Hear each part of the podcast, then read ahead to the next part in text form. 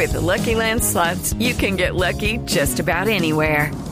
This is your captain speaking. Uh, we've got clear runway and the weather's fine, but we're just going to circle up here a while and uh, get lucky.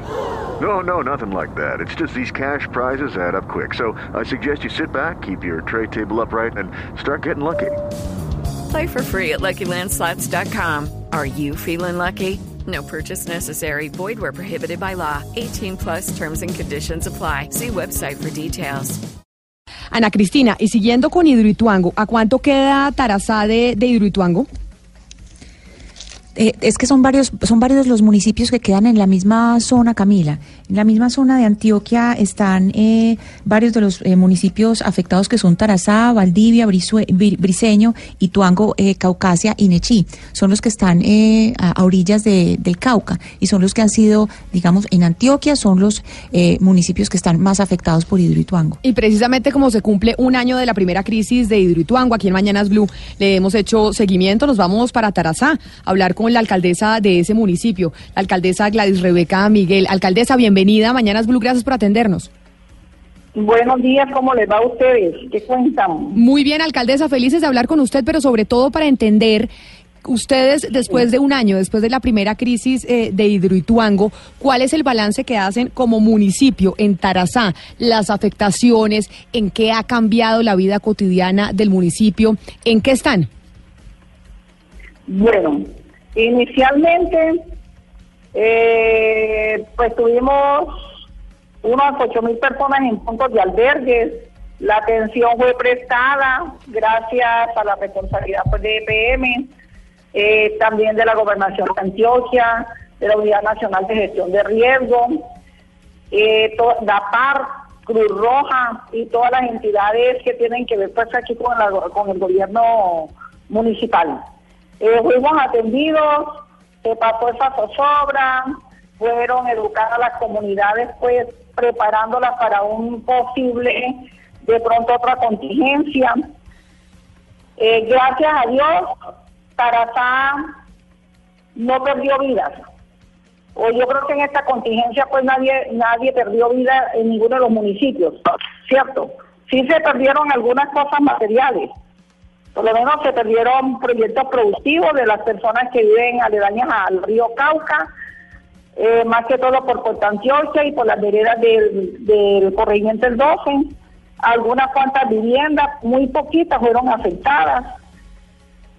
Eh, Permítame- En este momento, Permítame, alcaldesa, ya seguimos hablando con usted. el puente de el 12 a Barro Blanco, que todavía el EPM lo mandó a medio organizar, pero estamos esperando a ver qué sigue, cómo sigue evolucionando lo de Hidroituango para poder hacer un mejoramiento por parte de India o, o de la gobernación de Antioquia, ¿cierto? Sí, también otro de los municipios, Ana Cristina, permítame, alcaldesa, que usted nos mencionaba era Valdivia, que es otro de los municipios aledaños eh, a este proyecto de hidro de Hidroituango y también otro de los de los municipios es eh, Ituango.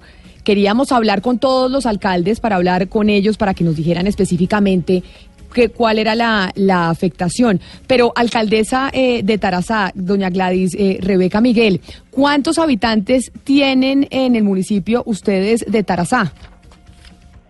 Bueno, Tarazá, la, la parte urbana, tiene más o menos unos 20 mil habitantes, la parte urbana, pero incluyendo parte rural, toda la comunidad es de unos 45 mil habitantes.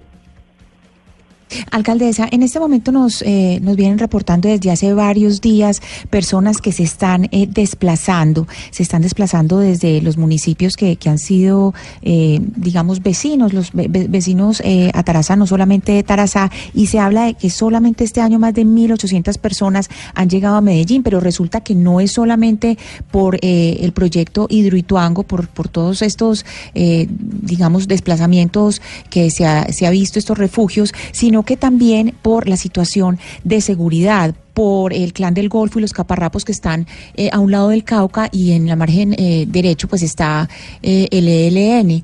¿Cómo está la situación de seguridad en Tarazá en este momento? Así, señora, vea, usted bien lo ha dicho, aquí desde el año pasado Hubo mucho desplazamiento, pero más que todo fue por el orden público. Muy poquitas personas se fueron pues por la problemática de Ituango, muy poquitas. Pero por el orden público, sí, el año pasado se fueron más de 3.000 personas, 1.300 alumnos fueron retirados de los colegios.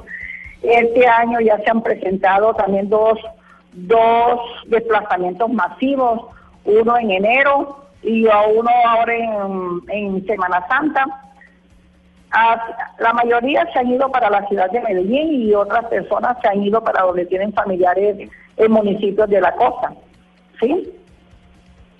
Pues alcaldesa, eh, doña Gladys Rebeca Miguel, alcaldesa de Tarazá, queríamos hablar con usted y con otros alcaldes de municipios aledaños a Ituango para entender un poco qué había pasado después de un año de la primera crisis, para saber cuál era la situación actual eh, de su municipio y por eso le agradecemos enormemente por haber hablado con nosotros. Feliz mañana para usted.